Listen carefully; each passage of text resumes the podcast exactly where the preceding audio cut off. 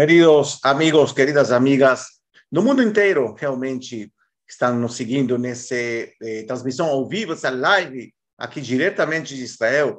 E hoje estamos novamente ao vivo com um tema apaixonante que eu sei que muitos de vocês estão esperando esse momento e eu sei que muitos de vocês também estão esperando o quinto Congresso Internacional de Arqueologia Bíblica.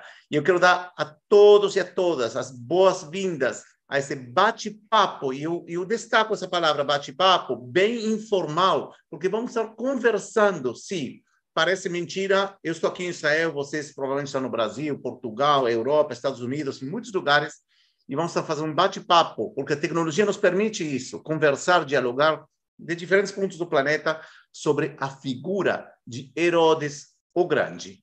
Eu sei que muitos de vocês já me conhecem, eu conheço também muitos de vocês, estou vendo aqui vários alunos da nossa plataforma Moria College, mas meu nome é Ariel Horowitz, diretor da Moria International Center, e como já disse, estamos novamente ao vivo, porque nossa missão da Moria International Center, principalmente através da plataforma de cursos online Moria College é trazer conhecimento sério, acadêmico, sobre temas relacionados à Bíblia, história, arqueologia e outros tantos tópicos. E agora, desde a última edição do nosso Congresso Internacional de Arqueologia Bíblica, ou seja, do quarto congresso que foi realizado ano passado, estamos iniciando uma tradição que eu espero se mantenha todos os anos prévio ao evento, um grande evento, esse Congresso Internacional da Arqueologia Bíblica, que sei que muitos de vocês já participaram em edições passadas, nós vamos fazer sempre uma palestra, uma aula, talvez um bate-papo, como estamos fazendo agora, prévio a esse congresso. Isso por quê? Porque queremos que já começar a entrar no clima do Congresso da Arqueologia Bíblica, que, de nosso ponto de vista, é talvez o evento mais importante do ano que também é realizado no final do ano para encerrar também, de alguma forma, um ano de estudo, um ano de, de curiosidade, de novidades com relação à história, arqueologia e Bíblia. Será nessa oportunidade uma edição, eh, diria, novidosa, porque, de novidade. Por quê? Porque é a primeira vez que vamos fazer dos das cinco edições do Congresso de Arqueologia Bíblica, a primeira vez que vai ser uma edição temática. E eu acredito que cada ano vamos poder realmente, porque temas não faltam, vocês podem imaginar, vamos se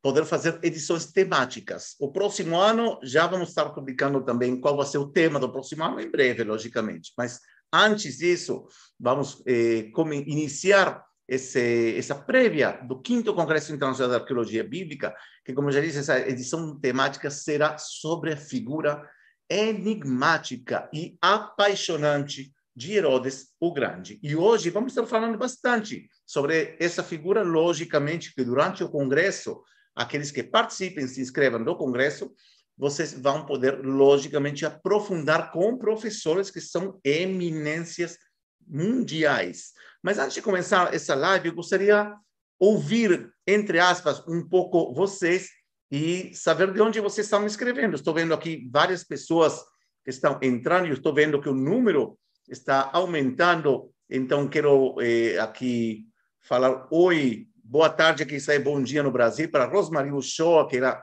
nos segue muito, aluna nossa do eh, Moria College, Rosmarie, um prazer te ver por aqui. Selma Santana dos Santos, de Norte Bahia, e vocês podem escrever na área de comentários de onde que vocês são. Sônia, Sônia Rafa, obrigada por estar aqui conosco.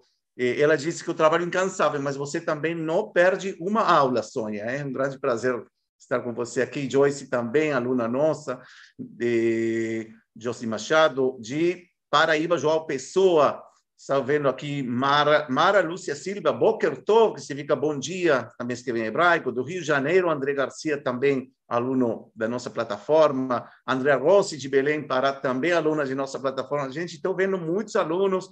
Alexandre Lenin, de Fortaleza. Eu visitei Fortaleza, realmente um lugar maravilhoso. Recomendo muito. Temos aqui Normando, de Portugal. Hein? Você está no Brasil, mas agora está em Portugal, em Porto, imagino então, aí, Lucimar, oi, tudo bem? De Rio de Janeiro, cidade linda. eh, San Antônio de Pinhal, Campos Jordão, Maria Tereza. Gente, é um grande prazer estar com todos vocês. Vocês podem ver como a gente consegue realmente dialogar. Anderson Nogueira também, eh, aluno nosso. Estou vendo muitas pessoas, Ismael Alves. Então, estava dizendo, podemos conversar, hum, de alguma forma, essa tecnologia nos permite nos aproximar cada vez mais. E eu quero realmente dar a todos, a todos e todas as boas-vindas a essa live que vamos estar conversando, realmente conversando. Quando eu digo conversando, eu quero dizer que ao longo dessa live vocês podem eh, comentar, perguntar. Eu vou também fazer algumas perguntas para que vocês possam também ser eh, participantes ativos dessa dessa conversa, né? Que vamos falar realmente sobre uma figura. Eu pessoalmente adoro, li, li muito sobre ele.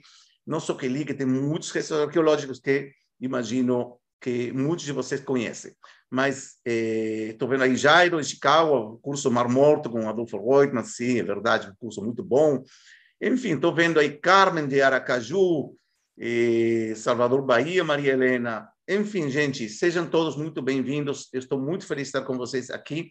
E vamos então começar com essa, eh, esse bate-papo sobre a figura de Herodes o Grande, mas eh, eu lembro para vocês que as inscrições para o quinto Congresso Internacional de Arqueologia Bíblica ainda estão abertas. E destaco esse ainda porque temos realmente vagas limitadas por uma questão técnica. Não podemos permitir que entrem eh, mais de X pessoas, então corram que vale a pena participar. Mas antes de falar do congresso, eh, vamos falar um pouquinho sobre então sobre a figura de eh, Herodes o Grande. E eu vou começar com uma pergunta. Vocês lembram que falamos desse bate-papo? Eu queria perguntar para vocês, por que falar sobre Herodes o Grande 2025 anos após sua morte? Alguém tem uma ideia por que nos interessa falar sobre essa figura? Uma figura complicada. Eu não sei quantos, quanto vocês sabem sobre essa figura, mas uma figura complicada. Foram escritos centenas, se não milhares de livros, desde uma análise psiquiátrico, desde a história, desde a arqueologia, da tem livros de medicina sobre a doença de, ou artigos eh, sobre a doença de Herodes, mas vocês estão bem convidados aqui a responder por que falar sobre uma figura que ah, eu sei que muitos de nós nos traz assim conotação negativa, hum? mas vocês estão convidados aqui a opinar e responder na área de comentários. E agora sim, vamos começar. Eu vou compartilhar aqui a tela e vamos começar a falar sobre a figura apaixonante e enigmática de Herodes o Grande. Vocês estão vendo aqui é um retrato clássico de Herodes. Hum? E volto a perguntar, por que falar sobre essa figura?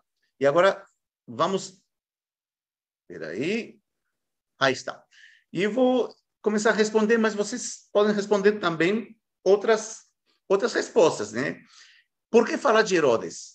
Primeiro, e não tem ordem de importância, quando eu digo primeiro, uma ordem aleatória. Arqueologia. Esse senhor que vemos aqui à, à esquerda da tela deixou muitos restos arqueológicos que a gente vai eh, já já eh, repassar daqui a pouco, vamos ver algumas alguns exemplos deixou muita arqueologia. Não é normal ter uma figura histórica que deixe tanto, tanto testemunhas como deixou Herodes o Grande. Eu posso dar um exemplo. Alguém, imagino, deve conhecer a figura de Alexandre o Grande, né? o de Macedônia. Enfim, é uma figura mundial, todo mundo conhece. Quase não temos nada sobre ele. Porém, é muito mais conhecido que a figura de Herodes em, em, no mundo inteiro. Herodes deixou muita arqueologia, não só estruturas, que já vamos falar sobre a figura de Herodes como um grande construtor, mas também moedas, eh, livros que se escreveram sobre, sobre ele ao longo dos séculos. Ou seja, a presença dessa figura foi muito significativa até hoje em dia, e já vou explicar por quê. Por que falar de Herodes? Porque é uma figura super interessante também para os cristianos, para os cristãos. No cristianismo, a figura de Herodes, e já já vamos falar de quem Herodes estamos falando, é uma figura central. O nome Herodes aparece várias vezes nos livros do Novo Testamento, e já vamos tentar eh, bem por acima, conversar sobre esse assunto. Também para o judaísmo, a figura de Herodes é uma figura central. Pensem só que o Muro das Lamentações é o lugar mais sagrado para o povo judeu. E quem construiu esse Muro das Lamentações, se não Herodes o Grande? Ou seja, vejam como até hoje em dia a presença de Herodes o Grande, 2025 anos após a sua morte, é super relevante até nos dias. Vamos falar, eh, eh, respondo, né? Por que falar de Herodes? Porque vamos também nos referir a Flávio Josefo, o historiador, historiador judeu romano, que deixou quatro livros, dos quais ele fala muito, em dois dos seus livros, fala muito sobre Herodes. Era uma figura que atraía também esse historiador, que de por si, esse historiador também, a história dele é fascinante, né, de Flávio Josefo. E também, por que falar de Herodes 2025 anos depois? Porque a personalidade dele é super atraente. E eu vou já falar sobre o que quero dizer com a personalidade dele, porque eu não sei quantos vocês sabem de onde que vinha a mãe, de onde que vem o pai, onde ele foi educado, que valores ele foi adquirindo ao longo da sua vida. Ele era judeu, ele era romano, ele era idumeu. Vamos também falar bem por cima sobre esses aspectos das múltiplas identidades que essa eh, figura eh, tinha e podemos aprender sobre os escritos de Flávio Josefo e outros também, principalmente Flávio Josefo, que já mencionei. Mas vamos falar um pouquinho de arqueologia, e aí eu vou pedir sua ajuda. Eu vou precisar, né, eu já falei para vocês, vamos fazer uma coisa bem interativa, eu vou precisar que vocês me ajudem a identificar esse, esse, eh, alguns lugares que nós vamos mostrar aqui. Né? Falamos de Herodes, o construtor, hum, aqui temos algumas imagens, e aí eu vou, eh, eu vou ver agora um por um. Vocês conhecem esse lugar? Imagino que sim. Vocês podem escrever aí na área de comentários. Eu quero ver, assim consigo ver os comentários. Vocês conhecem essa imagem? Hum? Eh, imagino que sim. Estamos falando do Monte do Templo. Hum? Então, aqueles que responderam Monte do Templo ou Monte Moriá, está certo, porque Herodes nos deixou também restos arqueológicos não do templo em si. E vocês podem ver aqui que temos aqui uma cúpula dourada, um edifício muçulmano mais antigo do mundo, e temos aqui outra mesquita. Aqui não podemos escavar, ninguém pode escavar. Não vou entrar nisso agora, que é muita política, mas temos restos arqueológicos aqui. Hum? Temos restos arqueológicos aqui, que aqui está o muro eh, eh, ocidental, ou seja, estamos falando de restos arqueológicos, aqui muro sul, temos aqui inclusive o muro oriental, restos arqueológicos da muralha que rodeava o Monte do Templo, ou o Templo Sagrado. Então, vocês podem ver aqui, e vamos, só um segundinho, ver os comentários. Quero ver quem, isso, Esplanada do Templo, TT, TT Jerusalém, o Gregório Morelli, eh, pináculos, Fábio, eh, isso, isso, isso é realmente um tema apaixonante, a questão do pináculo. Estou vendo alguns comentários aqui, Rosmari, muito obrigado. Eh, enfim, vocês, Ademir, sou aluno, eu sei. Eh, ou seja, estamos falando do Monte do Templo como um dos lugares centrais. Hum? Aí pergunta Lúcio Arcegudemundo qual a área de metros quadrados do Monte do Templo era é, mu muito grande. Hein? Vamos, eh, a gente já publicou várias, vários é, artigos. Recomendo entrar no é, na, tanto no blog da Moriá quanto no canal de YouTube, mas basicamente tinha 144 mil metros quadrados. Estamos falando de uma de um uma esplanada maior esplanada perdão, o maior sítio sagrado da antiguidade. Hum? Estamos falando do Monte do Templo. Mas vamos reconhecer mais lugares aqui Hum, vou compartilhar novamente a tela. Aqui. Vamos identificar mais lugares. Vejam se vocês identificam isso aqui.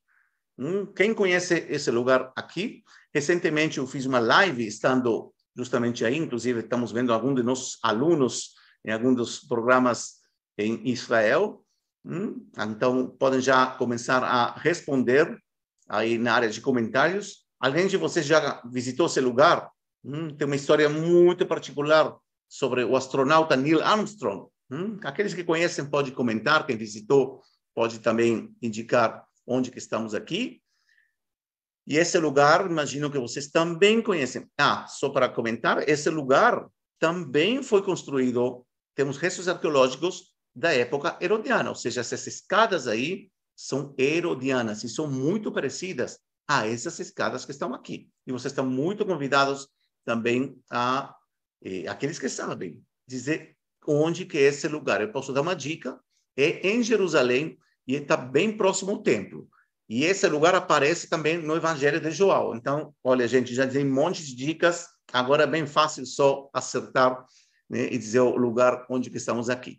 E temos esse lugar, não sei se vocês conhecem, está em Jerusalém. Aqueles que conhecem estão bem convidados, muito convidados a eh, responder aqui. Hum? Eh, como sabemos que esse edifício é herodiano? Porque temos aqui, presta atenção, vou ver aqui com a seta, vejam os, eh, as pedras aqui. Tem como um relevo, como uma barriguinha. Esse era o estilo de construção de Herodes em Jerusalém, principalmente em Jerusalém, em outros lugares também. Era como dizer, um estilo, como uma marca registrada, aonde Herodes deixava e deixou até hoje em dia, 2025 anos após a sua morte, deixou para nós essa herança arquitetônica. Ou seja, estamos vendo aqui muita, muita arqueologia e vou parar aqui também para ver as respostas na área de comentários. Eh, antiga entrada principal, diz Anderson, você se refere às portas de Hulda, as portas de Hulda, onde estão essas escadas, essa escadaria e tem a famosa história de um eh, astronauta, Neil Armstrong. Hum? Vejam uma live que eu fiz há uns duas semanas atrás, a escadaria do templo, isso, Mara Lúcia, a escadaria do templo, onde provavelmente Jesus caminhou essas escadas e a história diz que o astronauta Neil Armstrong ficou tão emocionado de saber que Jesus caminhou por essas escadas que ele disse assim: Estou mais emocionado de estar aqui caminhando o lugar onde Jesus caminhou do que quando estive na Lua. Hum, então, para vocês entenderem o, eh, o, a emoção de um astronauta estar nesse lugar, e que imagino que muitos de vocês também estiveram lá. Quem sabe as, eh, as imagens Torre Antônio, disse Alicia Salama, é uma boa, é uma boa, uma boa proposta, só que esse lugar, e vou mostrar agora novamente, eu vou compartilhar a tela, para vocês verem eh, essa imagem, que foi a última que deixei. É uma, uma proposta eh, interessante porque a Torre da Antônia foi construída realmente por Herodes. O que temos da Torre da Antônia hoje em dia? Praticamente nada, quase nada. Algum resto de piscina, eh, alguma pedra, mas quase nada. Esse lugar que vocês estão vendo aqui está em Jerusalém, e é a eh, hoje em dia chama Museu da Torre de Davi. No, Davi nunca esteve lá, mas isso é para outra live ou para outra história, porque chama Museu da Torre de Davi. Mas sim temos restos de uma torre da época herodiana. Se acredita, tem quase um consenso entre os especialistas que essa eh, essa torre que vocês estão vendo aqui é, é uma das torres que estão no Palácio de Herodes. Provavelmente a torre de Hípicos hum, ou de Fasael. Tem discussão, né? tinha três torres, de acordo a eh, que Flávio José nos conta, e provavelmente era uma dessas três torres que sobreviveram o passo do tempo. Estamos vendo aqui, quem conhece a Torre de Davi em Jerusalém, provavelmente passou por essa, por essa estrutura. Aqueles que conhecem a Porta de Jaffa, provavelmente também viram essa torre que chama realmente muito atenção, porque também tem estruturas de outras épocas, ou seja, essa torre não é totalmente herodiana, não é só de Herodes, só essa parte aqui é de Herodes, aqui essa parte épocas posteriores, igual isso aqui, isso aqui, são épocas posteriores. Mas sim, os antigos utilizavam os, as eh, eh estruturas de Herodes para continuar construindo defesas, palácios, fortalezas, etc. Provavelmente, agora vamos continuar. Esse lugar, gente, eu imagino que vocês conhecem, pelo menos de foto. É um dos lugares mais bonitos da terra de Israel. Eu vou adiantando que nosso congresso, o quinto congresso da arqueologia bíblica, vamos ter um documentário de praticamente duas horas e meia, mais ou menos, né? duas horas e meia, dividido em duas partes, sobre Massada, hum, que é essa foto que vocês estão vendo aí, imagino que muitos de vocês já eh, falaram certo, a Fortaleza de Massada, uma obra de arte da arquitetura antiga. É uma coisa que até hoje em dia especialistas estão tentando entender o que Herodes fez aí, porque fez uma coisa maravilhosa: palácio, sistemas de água, banhos romanos. Agora, isso vocês podem dizer, ah, legal, é normal isso. Só que aí, nesse lugar, está o deserto da Judeia, que é um lugar com muito, muito escassez de água. Praticamente não tem milímetros, mais ou menos 80 milímetros por ano. E como esse rei maravilhoso conseguiu criar uma, uma maravilha, uma maravilha da arquitetura. Então, não percam, aqueles que vão participar do quinto Congresso Internacional de Arqueologia Bíblica, um documentário fascinante. Agora, vocês dizem, ah, um documentário tipo National Geographic.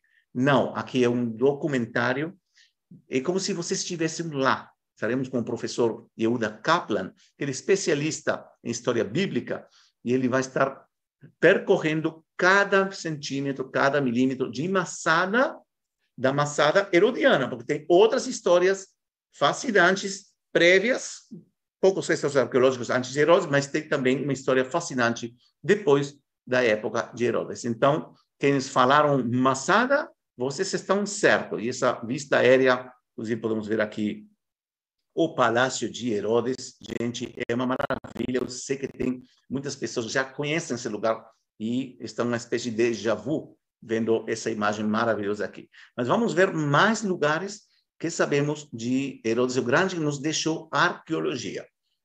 Esse lugar, que inclusive eu acredito que muitos de vocês não conhecem e que devem estar assim fascinados só de ver a foto. Eu conheço esse lugar muito bem e cada vez que eu enxergo essa foto, eu fico realmente apaixonado pela obra maravilhosa que Herodes fez aqui em Herodion. Herodion está muito, muito próximo a Belém, ao sul de Jerusalém, e em Herodion, Herodes fez uma coisa também fantástica. Ele construiu em diferentes etapas que vocês vão poder assistir isso também no documentário que realizamos junto com o arqueólogo Pablo Betzer, da Autoridade de Antiguidade de Israel. Mas ele fez aí, nesse lugar, um palácio, uma fortaleza e a tumba de Herodes, que foi achada recentemente, no ano 2007, se não me engano, foi achada a tumba de Herodes, com uma história trágica, né? com um arqueólogo que descobriu a tumba depois de 30 anos procurando procurando essa a tumba. 30 anos uma pessoa procurando a tumba de Herodes e não perca, né? não perca esse documentário fantástico, onde vamos estar realmente subindo, inclusive, vocês vão sentir que vocês estão aí, subindo aqui essas escadas até chegar aqui ao palácio, né? Enfim, tem muitos detalhes que vocês vão né, aprender e conhecer esse documentário sensacional sobre Herodion. E talvez muitos de vocês já conheçam Herodion quando visitaram a terra de Israel no passado. É um lugar que geralmente os turistas não chegam. Em nossos programas, como a Muriá, tem o intuito de estudo, de análise, de, de, de acadêmico. Então, nós geralmente, se visitamos, depende do programa, né? Mas visitamos se esse lugar é inesquecível. Aqueles que visitaram Herodion ficam realmente com uma marca que acompanha eh, sempre, além das vistas maravilhosas que já vocês podem identificar que tem aqui. Continuamos com mais lugares. Esse lugar é um lugar muito difícil de chegar. Muito, muito difícil de chegar. Se chama Sebastia. Sebastia. Hum? Quando vocês eh, assistam o, eh, o documentário sobre Cesareia Marítima, Cesareia Marítima, com o Dr. Eyal Meron, que, gente, é um historiador de top, um historiador top, provavelmente não, não, não aqueles que não estão na área, talvez não ouviram falar, mas é quem é uma personagem muito conhecida na área de história da terra de Israel. E esse lugar chama Sebastia, e o doutor Eyal Meron explica por que o nome Sebastia. Hum? Tem alguma coisa, uma relação com Augusto. Aqueles que sabem latim, com grego, talvez vão começar a entender de onde que vem, eh, que significa Augusto, que significa Sebastião. Falamos de Antônia, lembra? Fortaleza da Antônia. Como Herodes né, tenta atrair, né, agradar a seus patrões, seja Marco Antônio ou seja Augusto. E esse lugar chama Sebastia, essa, esse lugar é a antiga Samaria. Samaria. Hum, aqueles que sabem de história eh, bíblica da Bíblia hebraica, Samaria. Hum, então, depois vai criar Herodes uma cidade chamada Sebastia. Vamos ver, eu vou fazer um, como já prometi, um bate-papo. Vamos parar aqui e vamos ver os comentários que vocês têm aqui. E vocês estavam adivinhando, estavam acertando aí os lugares. Vocês conhecem esses lugares, gente? Quem for para Massada, quem for para Herodion, gostaria de saber, porque eu sei que muitas vezes, quando vocês veem imagens, são pessoas que já visitaram a terra de Israel e pode dar aí uma, uma saudade, né? Já estou adiantando que estamos todos com esperança que as fronteiras se abram novamente para eh, receber vocês Hum, aqui em Israel e visitar juntos, né? Vou estar com vocês visitando juntos esses lugares. Jairo estava certo, Herodium, ou Heródio em português, Fortaleza de Massada, verdade, Ana? Vimos aí Fortaleza de Massada. Gente, vocês estão sabendo bastante aqui, pelo que estou vendo. Herodium, hum, a história de Jesus e a mulher samaritana. Então, a região, essa mesmo, Ana Glenda, é a região da Samaria. Hum, então, Sebastião é o lugar que Herodes cria, se cria também um templo, tem vários restos arqueológicos aí, que eh, para agradar, hum, eram parte da política. Herodes era um político extraordinário, extraordinário por isso que ele governou eh, praticamente 33 anos, hum, nas, épocas de maior governo na, na, história dos reis da Judeia, desde a época bíblica. Mara Lúcia, é, imagina saudades, Massa, ah, você conhecia Massada, Delma, Heródio e Sebastião. Hum, Sebastião é o nome. Eh, Luiz Gustavo conhece alguns desses lugares. Eh, eu acho que você conhece você, Luiz Gustavo, quando você veio aqui. Estou vendo aí que você veio com um grupo. Eh, Júlia, vamos se fazer abrir as eh, nos tipo não depende de nós, depende das fronteiras abertas aqui em Israel mas eh, esperamos sim receber todos vocês e juntos visitar esses lugares.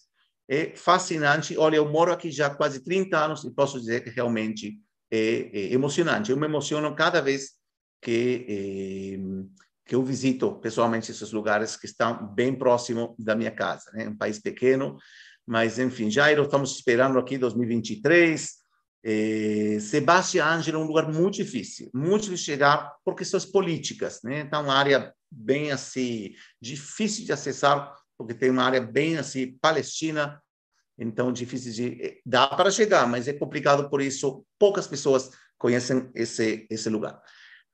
Vamos então continuar. Quem mais tiver mais comentários sobre o visto até agora, se vocês conhecem esses lugares, hum, podem aqui comentar, que eu vou estar lendo aqui. Eh, Eliseu e Sirley vieram por duas vezes, a Massada. A Massada é realmente é, imperdível, é, é obrigatório, é como ir para França, e para perdão, para Paris e não visitar a Torre Eiffel. Né? Massada é uma coisa assim, realmente apaixonante. Mas vamos continuar então. Hum, então vocês aprenderam que tem um lugar chamado Sebastião, que está que era a antiga Samaria, hum, dos reis Acabe, talvez vocês conhecem aí a história. Eh, vamos, eh, vamos então continuar com mais imagens, assim dá um pouco de saudade, também avançando um pouquinho sobre a figura do rei Herodes. Aí estamos. Então falamos de Sebastião, que estão vendo aqui. Eu não sei quantos de vocês conhecem esse lugar ou quantos de vocês sabiam que Herodes também construiu uma fortaleza no lado oriental do Rio Jordão, na atual Jordânia. E esse lugar chama Maqueronte. Talvez vocês conheçam a história de João Batista com outro Herodes. Hum? Já falamos que Herodes aparece muito. Hum? A história de João Batista acontece justamente aqui, em Maqueronte. E o rei Herodes também construiu aqui fortalezas, eh, só que está do lado jordaniano. Hum? Então, se vocês não sabiam, aprenderam um, eh, eh, uma cidade nova, um lugar novo, Maqueronte. Em inglês é Macaeros. Hum? Em hebraico se diz Mihvar. Hum? Para que vocês procurem depois em Google, quem quiser aprofundar. Esse lugar também é pouco conhecido, é também difícil de chegar, mas é o palácio de inverno de Herodes em Jericó. Não sei quantos de vocês sabiam que também Herodes em Jericó tem, eh, eh tinha um palácio, e vocês se perguntarão por que tanto palácio? País assim pequeno, por que tanto palácio? Vamos falar disso já já. Mas ele construiu muitas fortalezas, muitos palácios. Né? Já vou adiantando que Herodes era um cara bastante paranoico, bastante paranoico. Eh, sempre faço a comparação com Bin Laden. Vocês lembram Bin Laden, que Estados Unidos conseguiu capturar? Bin Laden era tão paranoico, parecido com Herodes, que ele ia mudando de lugar em lugar para que não seja pego.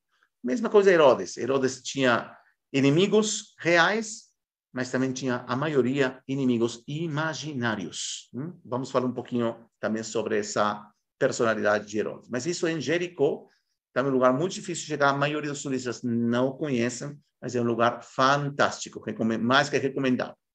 Aqui temos outra fortaleza que está bem aqui em cima, é muito difícil de chegar. Eu subi essa montanha uma vez na vida e realmente é difícil, um esforço muito grande. Esse lugar chama Alexandrion, também no deserto da Judeia, também uma fortaleza. Lembram que Herodes era bastante paranoico.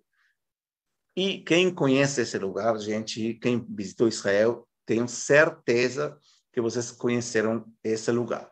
Hum, vamos ver essa foto aqui e já espero que vocês escrevam aí, quem sabe onde que é isso e onde que é esse lugar aqui também. Que no mesmo lugar, esse teatro que estamos vendo aí, que está ainda em uso, e esse lugar aqui. Aí eu vou parar a transmissão para ver se vocês sabem, eh, não transmissão, perdão, o PowerPoint para ver se vocês sabem onde esse eh, lugar. Vamos ver aqui. Eh, então, Vivi diz que conhece online. Você tem que vir para Israel, Vivi. Né? Tem que vir. É realmente é, apaixonante. Hum? Quem sabe essas últimas duas imagens, onde que é? E também é muito, muito... É, isso, Sônia. Muito bom, Sônia. Cesareia Marítima, Ângela, Cesareia Marítima. Isso mesmo, Alicia está certo, Normando está certo, Jenny. Gente, vocês estão parabéns. Cesareia Marítima, isso, Caco, Gertrudes, Luiz, Maria, etc. Mara Lúcia, Cesareia Marítima. Uma das coisas que Herodes tinha, isso, Jairo, aí Sara, Lúcio, vocês estão todo mundo certo. Cesareia Marítima, quem conheceu, é um lugar também incrível. Agora, presta atenção, estou falando sempre, os, os lugares que Herodes construiu são incríveis, apaixonantes. Por quê? Porque Herodes era Paranoico falamos, mas também era um gênio da construção. E ele desafiava a natureza. Mesmo assim, desafiava a natureza para construir obras que são maravilhosas até hoje em dia. E um desses lugares é Cesareia Marítima. Ele desafia, como já disse, a natureza para construir um porto. Gente, se vocês assistem um documentário do Dr. Eyal Meron, ele explica em detalhe como Herodes construiu um porto, ganhando território ao mar. Ou seja, gente está falando do ano do século I antes de nossa era. Não estamos falando agora que tem, sei lá, eh, tecnologia de avançada. Estamos falando de uma tecnologia de há 2050 anos, mais ou menos. Então, eh, eh, vocês podem imaginar só a cabeça desse paranoico, mas também de um gênio da construção, uma pessoa muito criativa, que era Herodes o Grande. Então, todos aqueles que falam Cesareia Marítima, está Eliseu e Ciro, ah, vocês visitaram. É obrigatório de, praticamente vir Israel e visitar Cesareia Marítima. Então, não percam, gente, esse, esse sensacional documentário com o Dr. Eyal Meron, em duas partes. Temos mais ou menos, se não me engano, umas duas horas de, eh, de documentário. Aqueles que visitaram Cesareia Marítima, e não através da Muriá, né? porque nós realmente, quando visitamos Cesareia Marítima, Massala, ficamos muito tempo, porque a gente gosta de aprofundar, não é apenas um passeio turístico, mas aqueles que não vieram com a Muriá, aproveitem para ver esses documentários, porque vocês vão lembrar lugares que vocês foram e talvez não ficou claro, não, não foi explicado, porque às vezes esses programas turísticos têm, têm muito, eh, muita correria. Então, aproveitem também. E aqueles que já visitaram, inclusive com a gente, vocês vão aprofundar, porque realmente fizemos aí um, é realmente um tour guiado com professores de renome internacional que estão explicando cada detalhe de cada lugar que tem a ver com eh, Herodes o Grande, logicamente. Né? Vive, eu acredito que você vai conseguir vir para Israel. Hum? Tenho, tenho essa, essa fé que você vai conseguir, e todos, na verdade. Né? Nós vamos estar mais que felizes de recebê-los. Vamos voltar com mais imagens e mais sobre Herodes o Grande. Então, falamos aqui dessa maravilha chamada Cesareia Marítima, com esse teatro. Gente, eu pessoalmente já fui a alguns shows alguns shows aqui nesse teatro, né? E temos uma base, tipo, não é todo de Herodes, vocês podem imaginar, tem também questão da modernidade, mas tem uma base aí herodiana muito interessante. Mas vamos continuar. Esse lugar, é, imagino que não todos conhecem, ou poucos conhecem, essa é a tumba dos patriarcas. Né? A tumba dos patriarcas de Abraão, Isaac Jacó, as matriarcas menos Raquel, em Rachel em hebraico, Raquel em português, e Herodes vai fazer também uma obra né, para eh, reformar esse lugar, embelecer esse lugar, porque Herodes, preste atenção, hum, né, antes falamos de Cesareia, veja aqui, teatro, teatro não vai com judaísmo, gente. Por outro lado, Herodes vai fazer aqui uma obra dos patriarcas. Herodes, quem você era? Era judeu? Era romano? O que você era? Já vamos mencionar um pouquinho sobre isso. Vamos também ter palestras sobre a personalidade de Herodes, fascinante, uma espécie de biografia sobre Herodes o Grande com um professor da Universidade Hebraica de Jerusalém, famoso, né? Quem conhece eh, a área de história da Terra de Israel conhece o professor Isaías Gafni.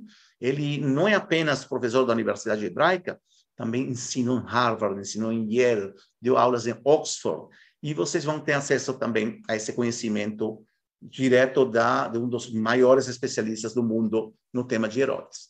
E agora, sim, vamos falar sobre Herodes e o cristianismo. E eu falo Herodes e o cristianismo, que é a primeira coisa que vocês eh, lembram da figura de Herodes. Vamos ver aí, eu tenho que parar, desculpem, né, mas é a forma de ver as respostas.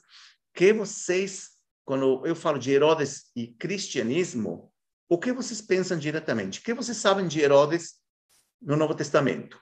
Hum, vamos ver aí. Isso, Angela, Marpelá. Exatamente. Mearata Marpelá que vimos antes, Bara Lúcia também. E Carolina está ansiosa. Eu também estou ansioso. Eu reconheço que durmo um pouco de noite estou ansioso. Mas que quando nós falamos de, de Herodes e cristianismo, que é a primeira imagem que vem à mente de vocês? Hum, essa pergunta vocês podem comentar aqui na área eh, de comentários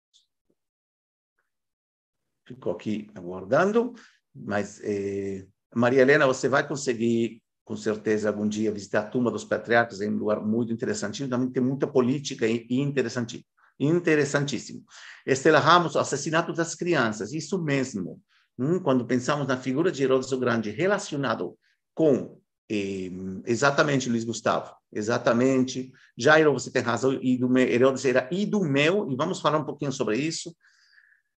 Ana Glenda, vamos a tener en español de aquí a una hora y veinte, eh, mas volto para o português. Eh, exatamente, a massacre das crianças em Belém, em Betlehem, em hebraico. Eh, então, temos essa, essa associação. Eh, estou vendo aqui que Paulo Barradas fala João Batista. Eh, não sei a que você se referiu, mas também no Evangelho de Lucas, porque a história da massacre das crianças aparece Mateus. Em Lucas, temos que o nascimento de João Batista foi durante o reinado de Herodes o Grande. Hum? Mas vamos ver, aí estou vendo algumas pessoas estão falando, ah, esse Herodes que matou João Batista. Cuidado, cuidado, já vamos falar um pouquinho, mas eu vou adiantando. Vocês lembram, falei do professor Isaiah Gaffney, ele tem a última palestra do Congresso. Ele vai fazer um pouco de ordem nessa dinastia herodiana. Quem é quem? Porque temos vários Herodes na Bíblia, e todos são Herodes. Hum? Só que Herodes morre no ano menos quatro. Hum? Que aí já deixa uma pergunta se Herodes morreu no ano menos quatro, em que ano nasceu Jesus. Mas isso é para outra para outra eh, outro bate-papo. Mas é verdade, tem Divina Mir, a crueldade, né? De Herodes era uma crueldade realmente muito eh, é, é, é, comparável com os grandes ditadores da atualidade, né, do século XX, né, Stalin, eu não sei se Hitler, não sei se chega tanto, mas chega a um nível de ditadura, assim, de tirania e muita crueldade mesmo. Hum? E, João Batista foi enterrado no Sebastião, pergunta Sônia, há uma teoria que diz que sim. Hum? Tem uma teoria que diz que foi, foi enterrado. Tem várias teorias sobre onde estaria enterrado João Batista. Mas vamos, então, continuar com essa eh, apresentação, essa live. Eh, estou vendo algumas, alguns comentários. Né? Então, vocês relacionam, vocês estão certos, aqueles que falaram sobre a questão de eh, a imagem que tem um cristão sobre Herodes é a matança ou, ou a massacre das crianças menores de dois anos em Belém. Ok? Mas vamos, e Anderson tem razão aqui, tem Arquelau, tem Agripas. Gente, é uma confusão. Essa dinastia de Herodes é uma confusão. Sabem por quê? Porque Herodes, e já vou mencionar isso mais no final, tinha dez esposas. Hum? Era, eh, imaginem né, quantas crianças saíram dessas, quantos filhos, quanta descendência saiu de tudo isso. Vamos, vamos continuar, então, com essa apresentação. E se vocês, gente, têm perguntas, comentários, vocês já sabem que podemos parar o que estamos fazendo aqui e conversar. Essa é a ideia, fazer um bate-papo. E agora sim, continuamos com Herodes e o cristianismo. E eu pergunto, quantas vezes aparece Herodes no Novo Testamento? Um pouco falamos sobre isso, a quantidade de personagens que chamam Herodes. Né? Mas eu já vou adiantando que são diferentes, diferentes pessoas que se chamam Herodes. O Novo Testamento chama eles de Herodes, mas são diferentes Herodes. Né? Ou seja, na vida real, ou seja, eles chamavam Herodes, só que tinha né? Como aí já alguém falou, Arquelau, ou Agripas, ou Antipas, ou Filipe, diferentes personalidades. Como já disse o professor Isaiah Gaffney, vai fazer um pouco de ordem nessa confusão, né? para entender quem é quem realmente é. E já falamos da imagem que temos dessa figura de Herodes, uma imagem logicamente negativa, hum?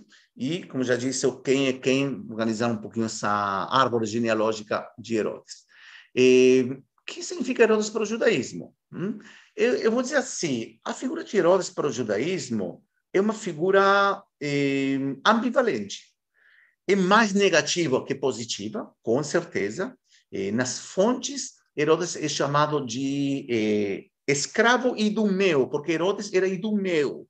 Só que, eh, eh, eh, provavelmente, terceira geração antes, foram conversos ao judaísmo, porque a cultura e a religião idumeia era muito próxima à cultura eh, judia da época. Então, eh, mas ainda, os descendentes, mesmo que o bisavô, provavelmente Herodes, foi aquele que foi converso ao judaísmo, a, a, no imaginário da, vamos dizer, da elite sacerdotal, alguém que era converso, não era 100%. E eh, nas fontes, vemos fontes que falam sobre Herodes, que era um escravo idumeu que se revelou contra a dinastia Hasmonea.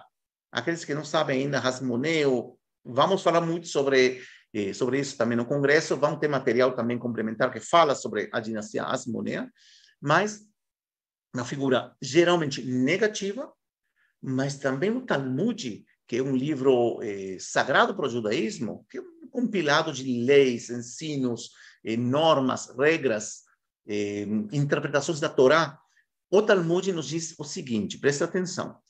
Quem não conheceu o templo de Herodes em Jerusalém, não conheceu templo tão bonito na sua vida.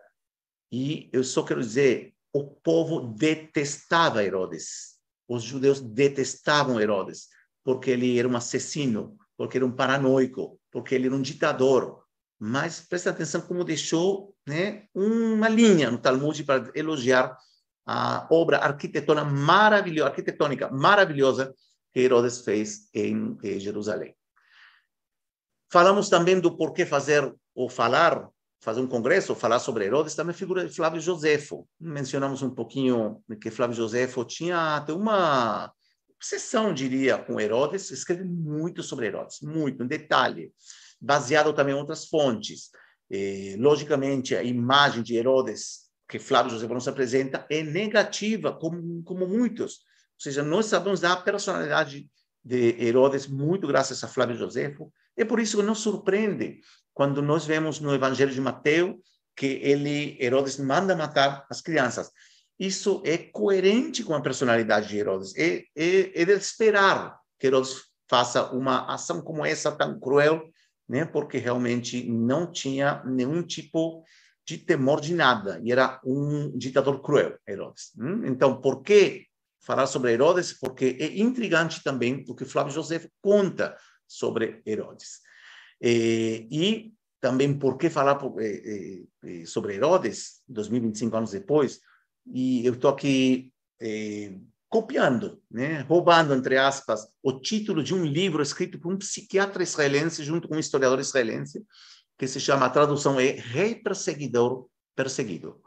A, eh, a personalidade de Herodes era tão complexa, tão complexa, que por um lado era um tirano que perseguia, né, que perseguia, matava, não duvidou matar eh, membros do povo. Agora você diz, ah, membros do povo, pode ser.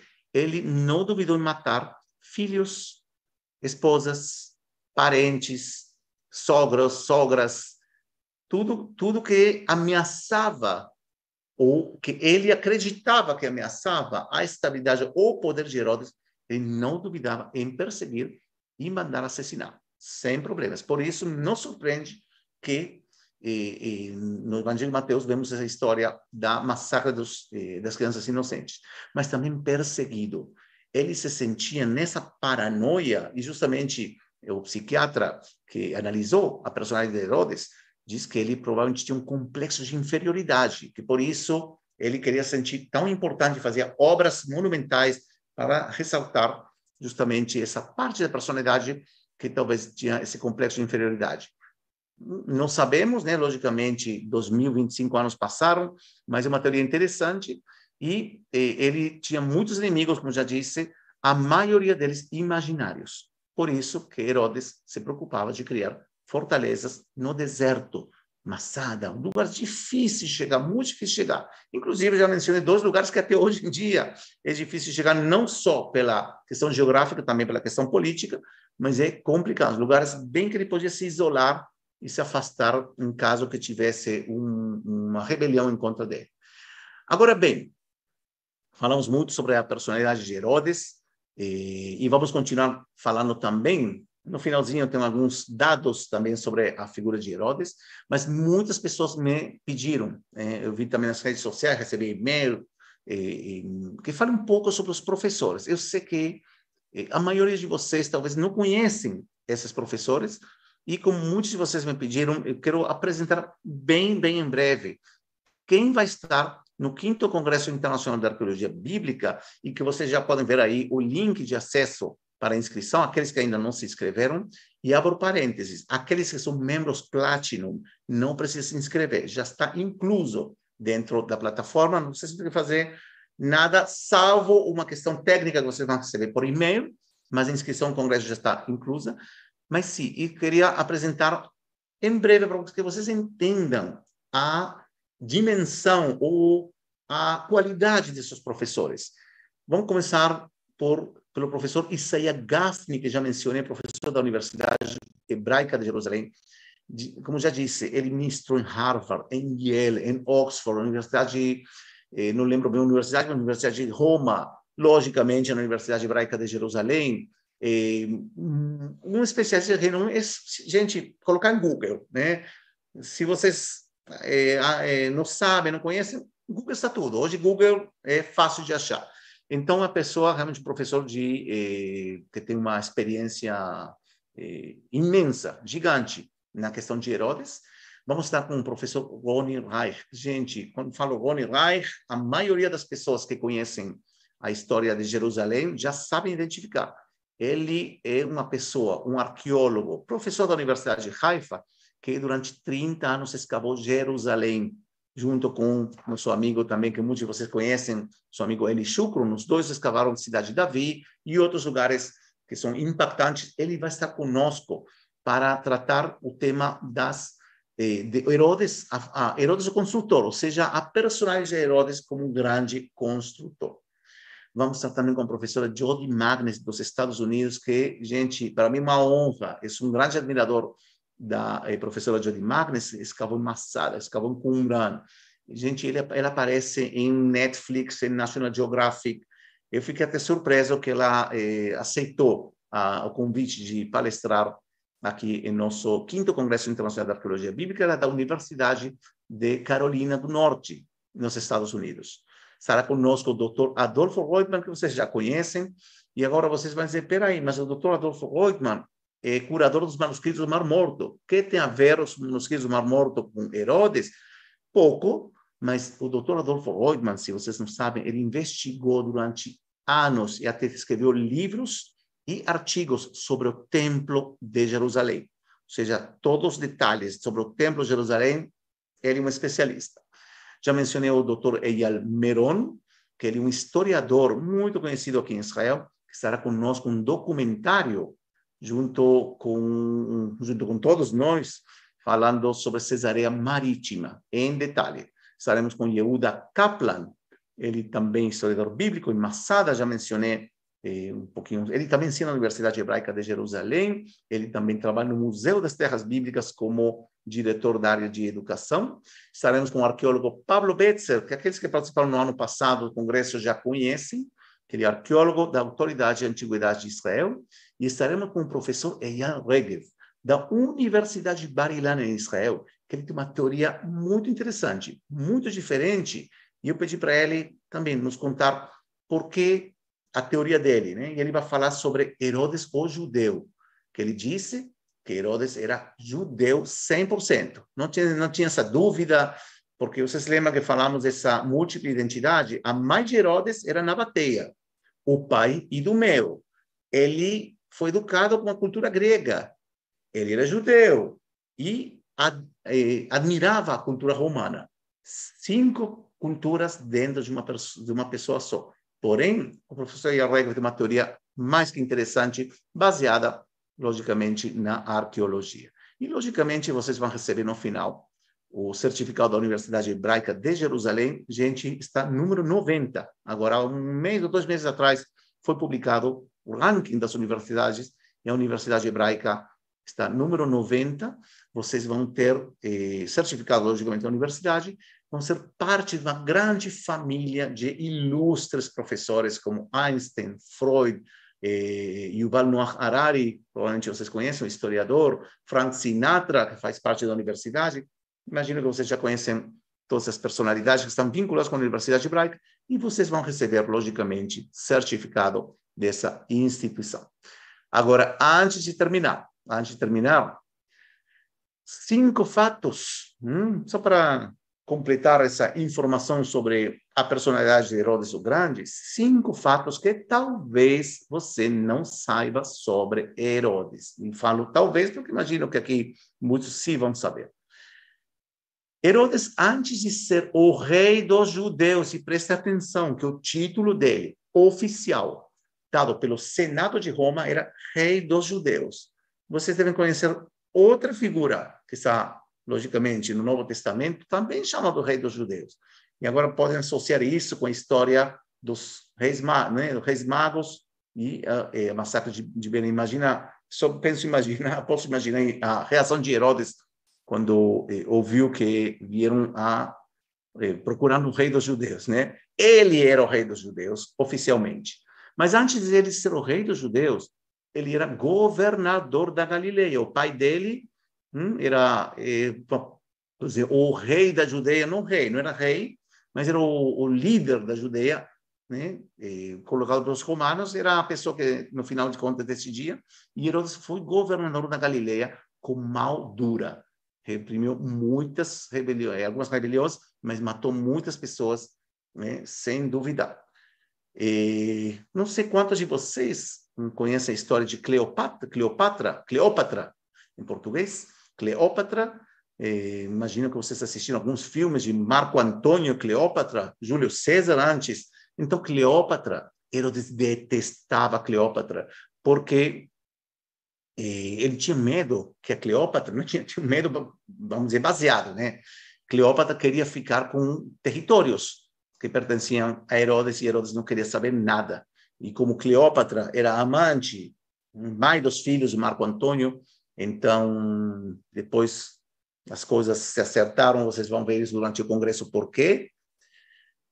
E Herodes, como já disse, tinha dez esposas, e a preferida dele era Miriam Hasmonea, da dinastia Hasmonea, que ele não duvidou em assassinar no momento que ele sentiu que Miriam, ou Mariame, às vezes se diz em português, queria eh, ficar com o poder de Herodes. Então, com muito, imagino, muito pesar, teve que assassinar, mandar assassinar a esposa que tanto amava. E antes de eh, morrer, Herodes mandou matar a uma série de sábios judeus, uma ordem que não foi realizada no final, porque ele já tinha, morto, já tinha morrido, mas ele falou assim: Eu não quero que no dia da minha morte ninguém esteja feliz. Ou seja, ele era consciente que o povo odiava Herodes, detestava Herodes. Então ele mandou matar para que o povo, em vez de ficar feliz pela morte de Herodes, fiquem triste pela morte dos sábios que ele mandou matar. Ordem, como já disse, que não foi realizada por seus descendentes. E, e como já falei, né, com isso já me, des, me eh, falo um tchau aqui, ou damos final, um encerramento a essa live. Como já disse, Herodes tinha múltiplas identidades. É apaixonante eh, fazer um, um análise psiquiátrico desse, eh, dessa figura eh, impressionante. Por isso, sempre digo que vale a pena aqueles que gostam arquitetura, Hum, vale a pena participar desse congresso. Aqueles que gostam de psiquiatria, história lógico, Bíblia lógico. Eh, vale a pena eh, vocês participarem desse quinto Congresso Internacional de Arqueologia Bíblica, que vocês têm aí o link de inscrição para aqueles que ainda não se inscreveram. Hum, vocês podem ver aí na área de comentários.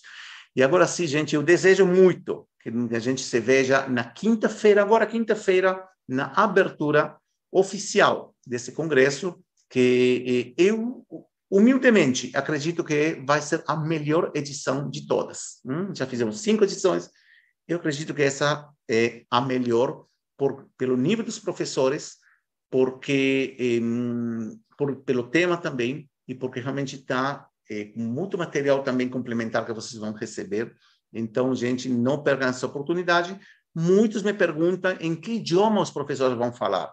Eles vão falar em inglês, logicamente, que é o idioma que todos dominam, mas vocês vão poder ouvir tradução simultânea ao português, sem problemas. Hum, temos aqui uma equipe, e aí vocês já conhecem, eh, temos vários alunos que conhecem essa questão da tradução simultânea, que é fiel ao original. Logicamente, aqueles que queiram ouvir a palestra em inglês vão poder, logicamente, também eh, ver o original em inglês. Mas agora sim, vamos então, como falamos que era um bate-papo, vamos agora se conversar e quero ver aqui os eh, comentários. Obrigado, Delma. Obrigado, Joyce. Eh, sua paixão contagia. Olha, eh, eu vou. Aqui o Joyce falou aqui uma coisa que quero ler para vocês. E eu quero, assim, a, eh, né, a título eh, pessoal, a Joyce Machado falou: gratidão, sua paixão contagia. Tenho certeza que esse congresso será fantástico. Eu quero dizer para vocês que realmente não sou eu, estou apaixonado pelo que eu faço, né?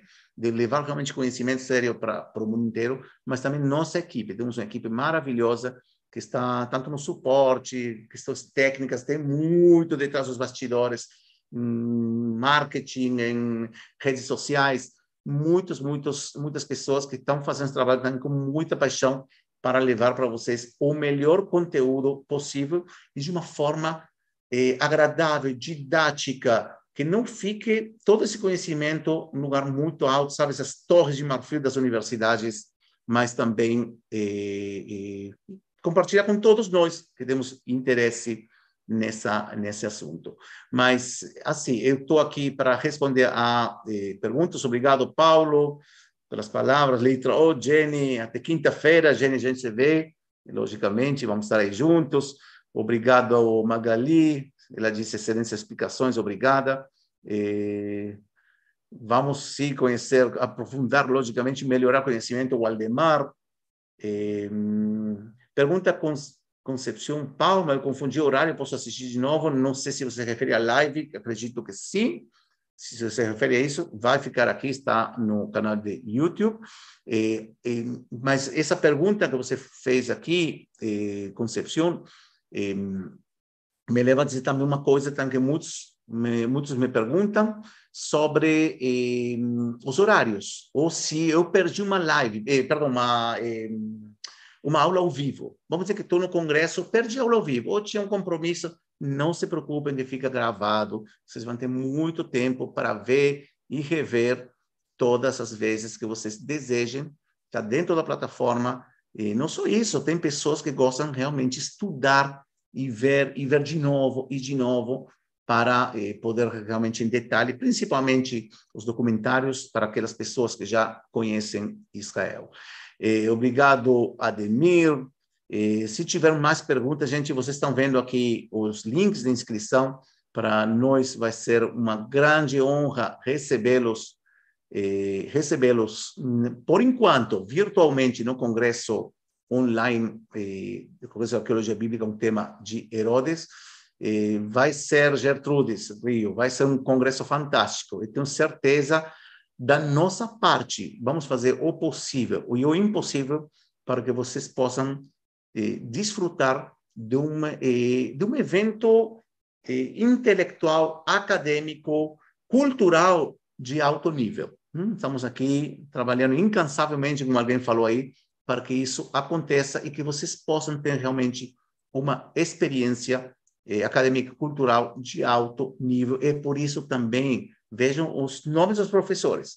Né? O, além dos nomes, né? A, a, quer dizer, a bagagem acadêmica de cada professor, certamente, cada um escreveu aqui dezenas de livros, né? que vocês podem encontrar em qualquer lugar, em qualquer site de internet, comprar livros deles, que são até, até livros premiados. Alguns são best-sellers. Eu sei que a professora Jodie Magnus foi premiada com alguns livros que ela escreveu sobre Massada, sobre Qumran e outros assuntos. Mas, enfim, qualquer dúvida que vocês possam ter, nosso suporte, vocês vão ter, eh, então, sempre eh, atenciosos, qualquer dúvida eles vão ter com muito prazer. Eh, pergunta aqui que plataforma vai ser. Aqueles que já são membros Platinum, já está dentro da plataforma, só que tem que preencher. Preste atenção aos e-mails, gente. Preste atenção aos e-mails, principalmente os alunos Platinum, vocês têm que se inscrever. É uma questão técnica relacionada com o Zoom. Hum? Então, eh, preste atenção a esses detalhes, mas o resto, no momento você se inscreve no Congresso de Arqueologia Bíblica, vocês começam a receber uma série de e-mails que explicam, e vídeos também que explicam em detalhe como acessar, como vai ser a programação, como acessar o Zoom. Às vezes tem pessoas que não sabem utilizar o Zoom, não se preocupem, não se preocupem se vocês não sabem acessar, temos também nosso suporte que com muita dedicação e paciência vão explicar o que tem que ser explica, explicado para que vocês possam acessar em forma em forma eh, clara e sem problemas, tá bom? Então isso aí vocês estão estou vendo aqui publicaram o número de WhatsApp do suporte. Hum? Entrem em contato com o suporte, vão orientar vocês passo a passo de como acessar esse congresso e não percam a recomendação pessoal. Termine esse ano 2021 com chave de ouro essa é nosso, esse é nosso objetivo, terminar esse ano com chave de ouro, com um evento realmente de alto nível. Então, isso, pessoal. Eh, Estela Ramos vai ser assim pelo Zoom. Estou vendo aqui mais perguntas. Vai ser pelo Zoom nessa oportunidade. Ok? Então, estejam atentos. E, gente, uma coisa, falei bem no início: o Zoom tem um limite de participantes. Não podemos passar esse limite. Então, aqueles que ainda não se inscreveram, eu recomendo fazer isso quanto antes, já está acabando o tempo. E outra coisa importante, tinha esquecido. Hoje, hoje, meia-noite, vocês ainda tá, têm um valor de desconto, um valor de desconto para se inscrever no Congresso. Então, aproveitem também esse valor promocional. Termina hoje, sábado, meia-noite. Então, meia-noite de cada país, em forma já automática. Então, então isso, né?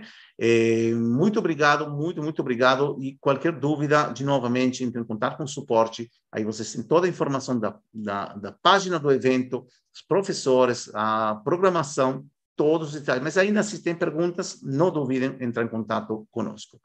Gente, eu mando um grande, grande abraço e a gente se vê então quinta-feira eh, virtualmente e o ano que vem provavelmente em Jerusalém fisicamente. Né? Shabbat Shalom, um grande abraço a todos e até lá.